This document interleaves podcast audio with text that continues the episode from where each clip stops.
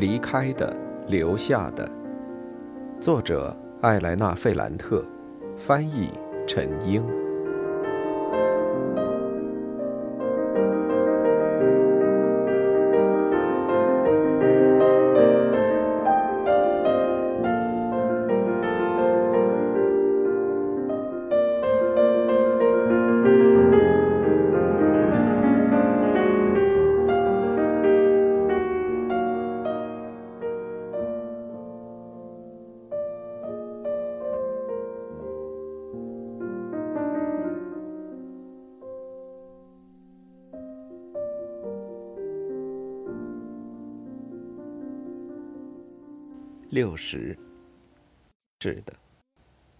真是应该抽身而出了。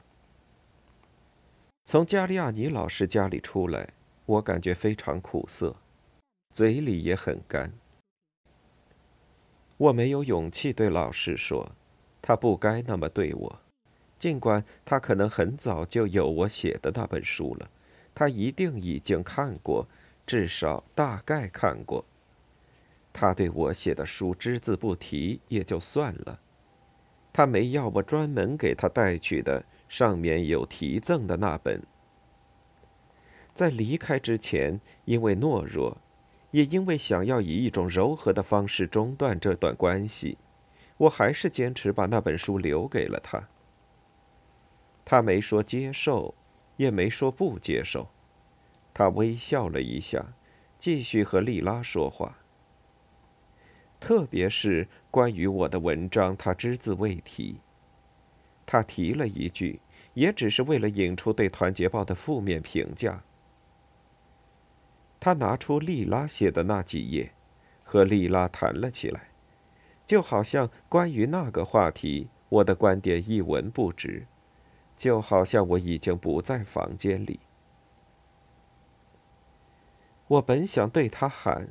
是的，莉拉很聪明，这是真的。我一直都知道她很聪明，我爱她的聪明，她影响了我做的所有事。但我是通过自己的努力才取得现在的成就，所有人都很欣赏我。我不像你的女儿那样一点用都没有。但我一直沉默不语。我在那里。听他们谈论工厂里的工作，还有工人的诉求。一直走到楼梯间时，他们还在交谈。到最后，加利亚尼老师漫不经心的跟我打了招呼，但他还在对莉拉说话。他们已经开始用“你”相互称呼了。你要常和我联系呀。然后他拥抱了他。这让我觉得很屈辱。纳迪亚和帕斯卡莱一直都没再出现，我没有机会向他们发泄我内心郁积的怒火。帮助一个朋友有错吗？为了帮他，我不是一样出头露面吗？他们怎么能那样批评我的所作所为？最后，在楼梯上，在门厅那儿。在维托里奥·艾马努埃莱街的人行道上，只有我和莉拉两个人了。我感觉自己迫不及待的想对他叫喊：“你真的觉得我怕你给我丢脸？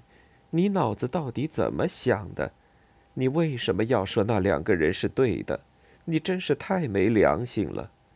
我想尽一切办法帮你，想跟你在一起，你就这么对我吗？”你的脑子真是有病。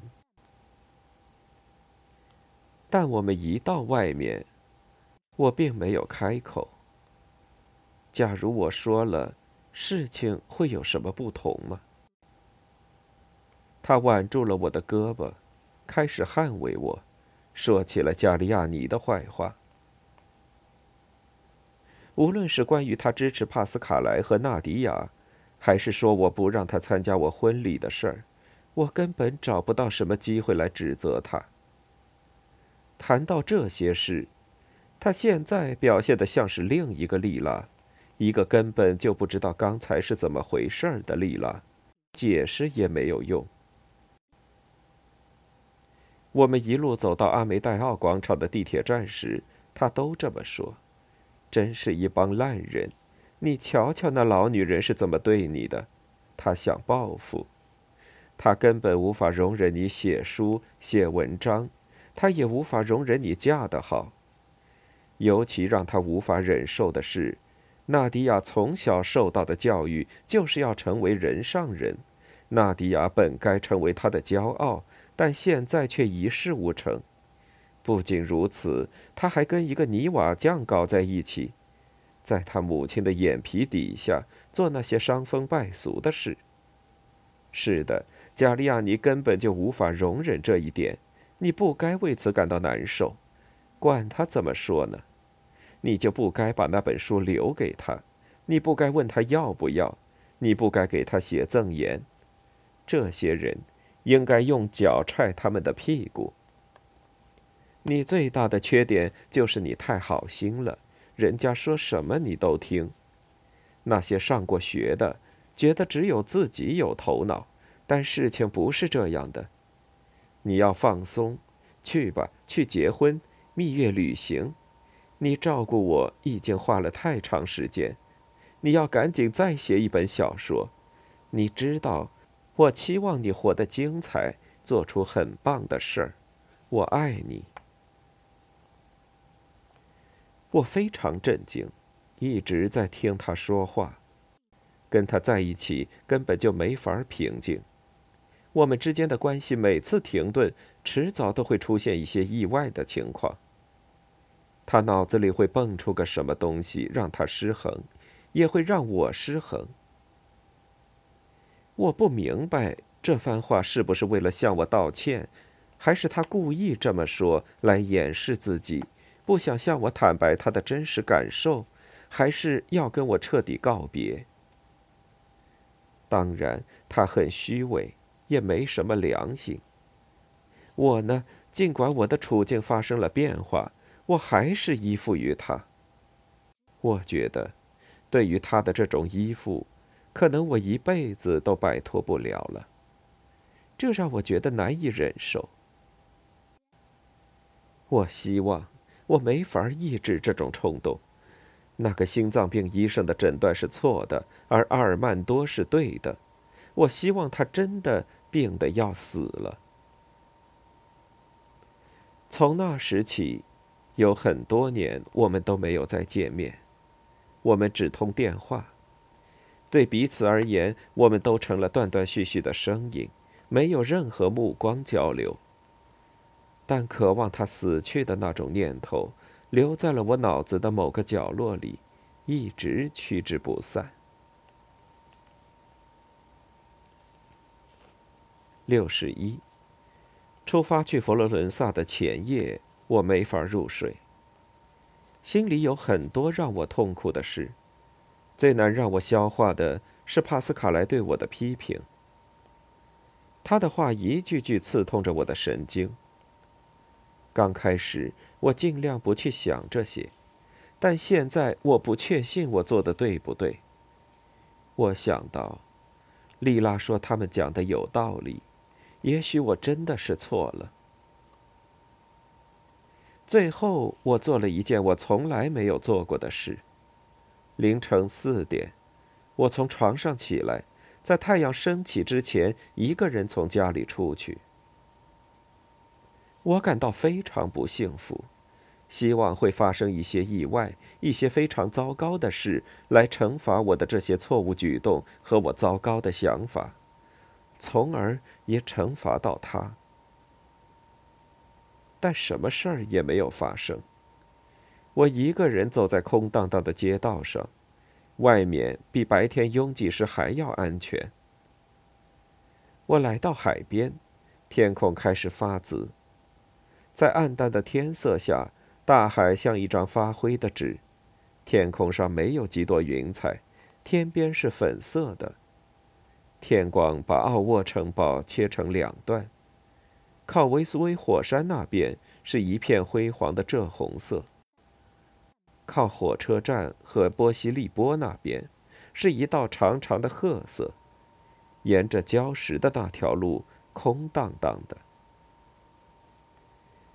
大海悄无声息，散发出一股强烈的气息。假如每天早上，我不是在老城区醒来，而是在靠海的那些房子里醒来，不知道我会对那不勒斯，对我自己有什么样的看法。我在追求什么？我要改变自己的出身吗？改变我自己，还有别人吗？我要让眼前这个空荡荡的城市住满新的居民吗？他们不为贫穷或贪婪所折磨，他们没有愤恨，也没有怒火。他们就像以前居住在这里的神灵，能欣赏这辉煌的景色。我还是要顺从我内心的恶魔，自己过上好生活，自己幸福吗？我利用艾罗塔一家的权利来帮助莉拉。艾罗塔几代人都为社会主义做斗争，他们站在帕斯卡莱或者莉拉这类人一边，但我这么做并没有想着要改变全世界的不公正，而只是要帮助一个我爱的人。假如我不那么做的话，我会觉得愧疚。我做错了吗？我应该任由莉拉陷入麻烦中吗？我再也不做这种事儿了。我再也不会为任何人动一根手指。我要离开，我要去结婚了。六十二。现在我一点儿也想不起来我结婚的情景。当时留下来的几张照片，并没有激起我的回忆，反倒把我的婚礼冻结在几张图像上。彼得罗一副漫不经心的样子，我看起来有点气愤。我母亲被拍得有点模糊，但永远带着她那副不悦的表情。关于仪式本身，我一点都想不起来，但我清楚记得，在结婚之前，我和彼得罗长时间的讨论。我对他说：“我不想马上要孩子，我要吃避孕药。”因为当务之急是要写一本新书，我很确信他一定会答应我的。但让我惊异的是，他提出了反对。他先提出了合法不合法的问题。他说那些药还没有正式销售。然后他又说，听说这些药对人体有害。他关于性、爱和繁衍。说了一大通非常复杂的话，最后他嘟囔着说：“假如你真有东西要写，怀孕了也可以写。”我很难受，也很气愤。我觉得他的反应不是一个要在民政局结婚的年轻学者应该有的。我跟他说了我的想法，我们吵架了。最后到了结婚那天，我们还没有和好。他一声不吭，我冷冰冰的。还有另一件让人吃惊的事，那场宴席让我还有点记忆。我们已经决定登记完结婚，和亲戚们打个招呼，然后就回家，不举办任何类型的婚宴。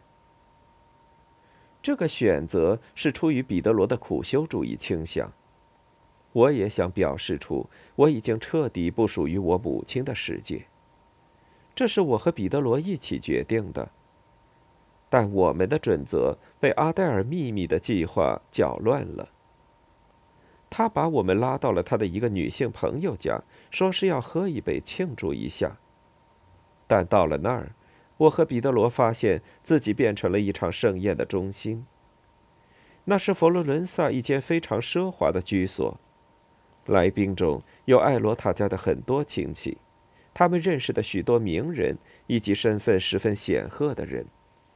他们一直待到晚上。我丈夫脸色阴沉下来，我很迷惘的问：“这是为什么？”这是一场庆祝我的婚礼的宴席，我只邀请了我的父母和弟弟妹妹。我对彼得罗说：“你知道这是怎么一回事吗？”不知道啊。刚开始，我们一起面对这个局面，但很快他就摆脱了他母亲和姐姐，因为他们想要把他介绍给这个，介绍给那个。他躲在一个角落里，同我的父母待在一起，一直在和他们聊天。刚开始我有点不自在，但只能顺水推舟。慢慢的习惯了我们落入的陷阱，但后来我渐渐觉得很兴奋，因为我面对的那些人是有名的政治家、高级知识分子、年轻的革命者。甚至有一位非常有名的诗人和一个小说家，他们都对我和我的小说表示出了极大的兴趣。他们赞扬了我在《团结报》上发表的文章。时间飞快的过去，我感觉自己完全融入了艾罗塔的世界。我公公甚至把我拉到他身边，很客气的问了我关于工厂工作的事。很快，有很多人聚集在一起，都是致力于在报纸和杂志上讨论劳工问题的那些人。我们讨论了在整个国家掀起的各种劳动者请愿的浪潮。我就在那儿和他们一起讨论。那一晚是我的节日，我是整个谈话的中心。我公公后来提到一篇发表在《工人世界》上的文章，他说那篇文章写得很好，一针见血地指出了意大利的民主问题。文章里列举了一系列数据，揭示出电视、大报纸、学校、大学还有法律机构，整天为一种已经确立的意识形态服务，所以选举也有很多弄虚作假的成分。工人阶级的党派永远不会有足够的选票来统治这个国家。这篇文章有理有据，引用了很多别的文章。最后，艾罗塔教授用他充满权威的语气提到了那篇文章的作者——乔瓦尼·萨拉托雷，也就是说，尼诺。在他说出这个名字之前，我就已经知道是他了。我当时非常高兴，情不自已地说：“我认识他。”因为阿黛尔也认识尼诺，我让阿黛尔对她丈夫还有在场的人说：“我的这个那不勒斯朋友是多么的才华横溢。”尼诺虽然没有出现，但他也参与了我的婚礼。提到他的时候，我感觉有必要说一下我自己。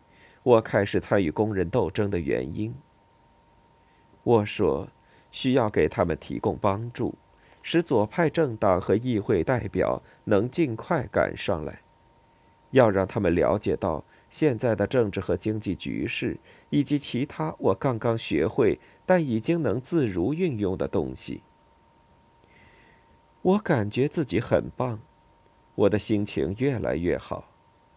我喜欢站在我公公婆婆身边，感到自己被他们的朋友们所欣赏。最后，我家人很羞怯地向我告别，他们要离开，不知道要在哪里待着，等第一辆开往那不勒斯的火车。我一点儿也不想忍受彼得罗的怨气，他也应该感受到了这一点，因为他先软了下来。我们之间的关系缓和了。我们一到住的地方，门在身后关上，我们就开始做爱。刚开始的时候，我觉得很喜欢。但这一天还发生了另一件让我惊讶的事。安东尼奥，我的第一个男朋友，当他在我身上磨蹭的时候，他的高潮很快就会来，也很强烈。弗朗科在做的时候会一直强忍着，然后会喘气、抽身而出；或者他戴着避孕套时，他会忽然停下，会在我耳边笑，他整个人压下来，好像整个人都变得很沉重。我觉得彼得罗的时间长到无边无尽，他深思熟虑，非常有力地冲击着我。刚开始的快感慢慢减弱。他的节奏很单调，而且时间很长，让我的肚子疼。因为长时间的辛苦，让他出了一身汗。看到他脸上和脖子上全是汗，摸着他满是汗的背，再加上疼痛，我的欲望全部消失了。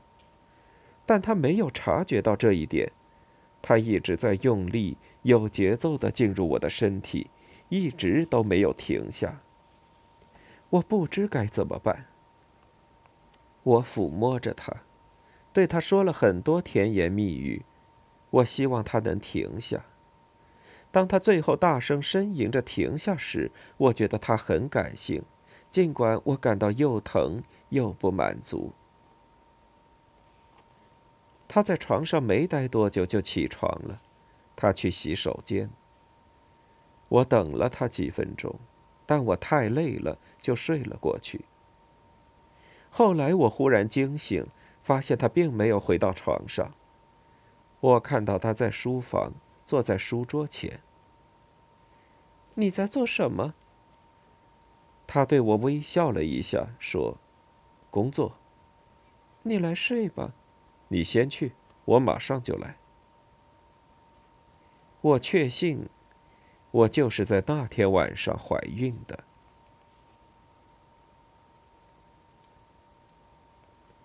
六十三，我发现自己怀孕了，马上变得非常不安。我给我母亲打电话，尽管我们之间一直都充满矛盾，但在当时的情况下，我非常需要她。那是一个错误，她马上变得让人讨厌。他想马上出发来我这儿帮助我、引导我，他还想把我带回城区，让我生活在他的家里，把我交给一个老接生婆，就是给他所有孩子接生的那个女人。我很难听进去他的话，我对他说：“我婆婆有个朋友是个妇科大夫、大教授，他在给我做检查，我会在他的诊所里生孩子。”他生气了，他一字一句的对我说：“你更爱你婆婆，不喜欢我，那你就不要给我打电话了。”几天以后，莉拉给我打了电话。我离开那不勒斯之后，我们通过几次电话，但通话时间都很短暂。我们不想花太多钱。那次他很愉快，但我很冷淡。他用开玩笑的语气问我新婚生活怎么样，我很严肃的询问他的健康状况。他发现有什么不对劲儿，你生我的气了？他问我，没有，为什么要生你的气呢？你什么都没跟我说，我听了这消息是因为你母亲到处炫耀说你怀孕了，我也才刚知道，我还以为你会吃药呢。我觉得很尴尬。后来我决定不吃了，为什么？因为时间不等人。那你要写的书呢？你会看到的，记住你说的哟。我会尽力的，你要尽力。我会试试。我在吃药呢，所以你和恩佐还好吗？相当好，但我再也不想怀孕了。他不说话了，我也什么都没说。当他再次开口时，他不但跟我讲了他第一次怀孕的感觉，也讲了第二次怀孕的感受。他说，两次都是非常糟糕的体验。他说，第二次我很确信那孩子是尼诺的，尽管我很不舒服，但我心里很高兴。但无论你高不高兴，你瞧，你的身体在遭罪，在变形，那太痛苦了。从那一刻之后，他的语气越来越阴沉。那都是他曾经告诉过我的事，但他从没像现在这样要把我拉入他的痛苦，要让我也感受到他的痛苦，就好像他要我做好准备。他对我。还有我的未来感到担心。他说：“另一个人的生命先是寄居在你的肚子里，当他彻底出来的时候，就会囚禁你，会拴住你，你再也不属于自己。她把她怀孕的每个阶段和我的进行比较，还是像之前一样绘声绘色、入木三分。她感叹说：“那就像你在给自己制造麻烦。”他觉得我的感受应该和他一样。他没法想到，他是他，我是我。他也无法理解我的妊娠体验会和他完全不同，对孩子的感觉也不一样。他想当然的认为我也会遇到同样的困难。假如我在孕期感到快乐和幸福，他一定会觉得这是一种背叛。我不想再跟他说这些，我把听筒从耳边拿开些。他让我觉得害怕。我们毫无热情的说了再见。假如你需要，他说，那你就打招呼。好的，你帮过我，现在我也要帮你。好的。和他通话对我一点帮助也没有。相反，他让我觉得更加不安。我生活在一个陌生的城市，虽然在我丈夫的带领下，我已经熟悉了他的角角落落。对于那不勒斯，我都不能说有那么了解。我很喜欢阿诺河，我经常在河岸上散步。但我不喜欢那些房子的颜色，那些房子会让我心情很坏。还有这个城市居民那种讨厌的语气。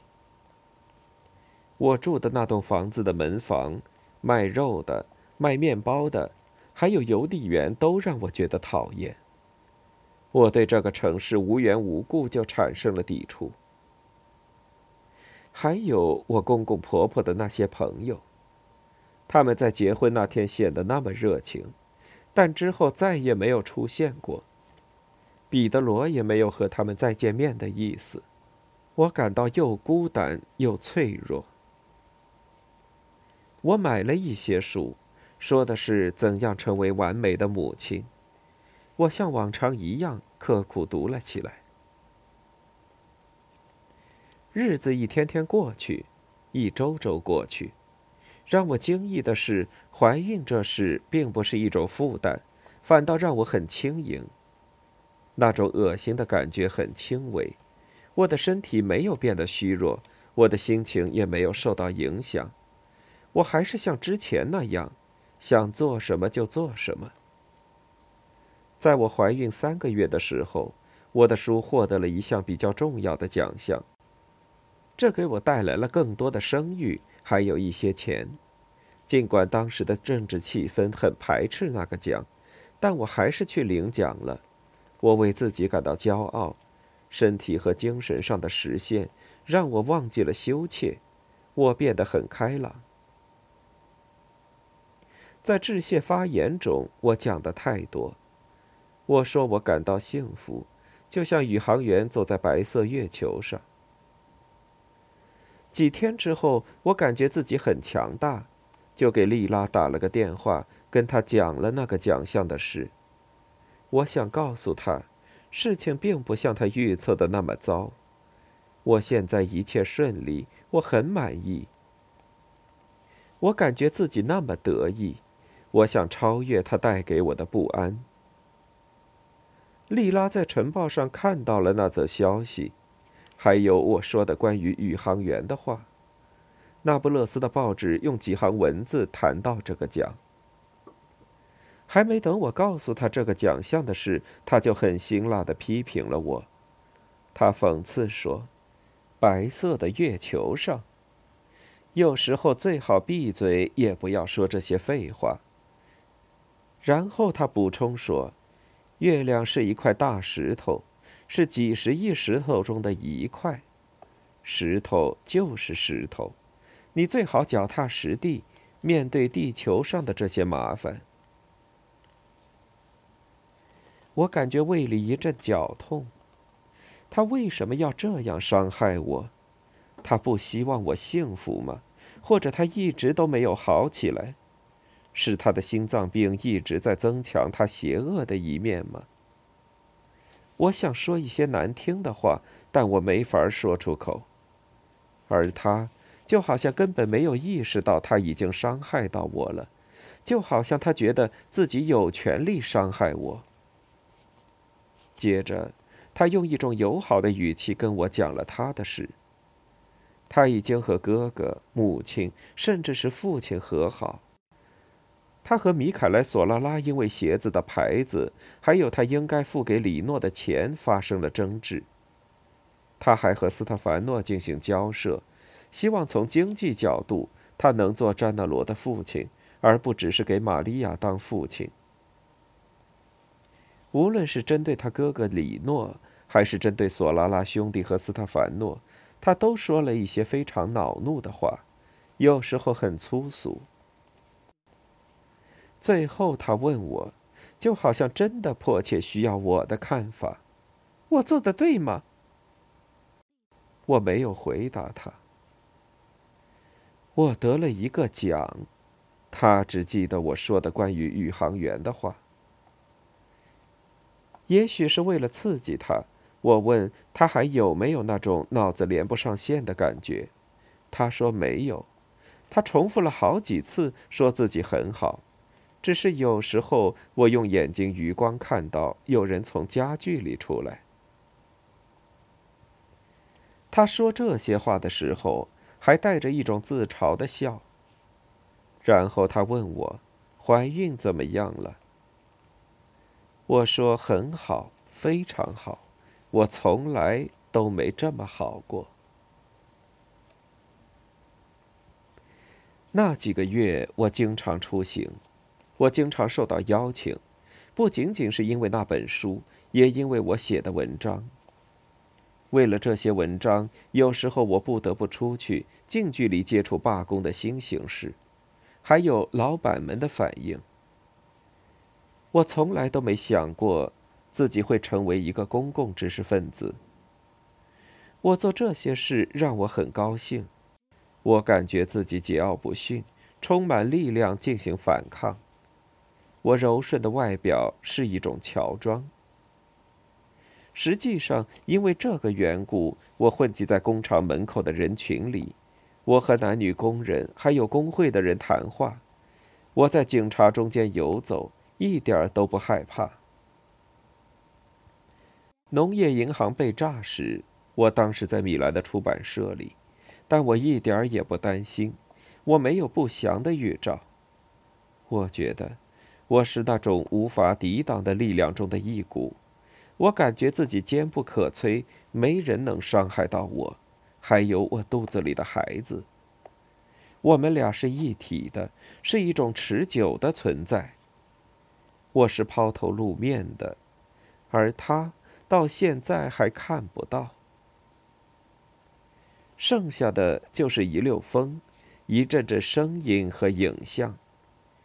无论是好是坏，都构成了我工作的材料。这些东西要么随风而逝，要么就成为我写作的材料，通过神奇的语言变成一个故事、一篇文章或者一段公众演讲。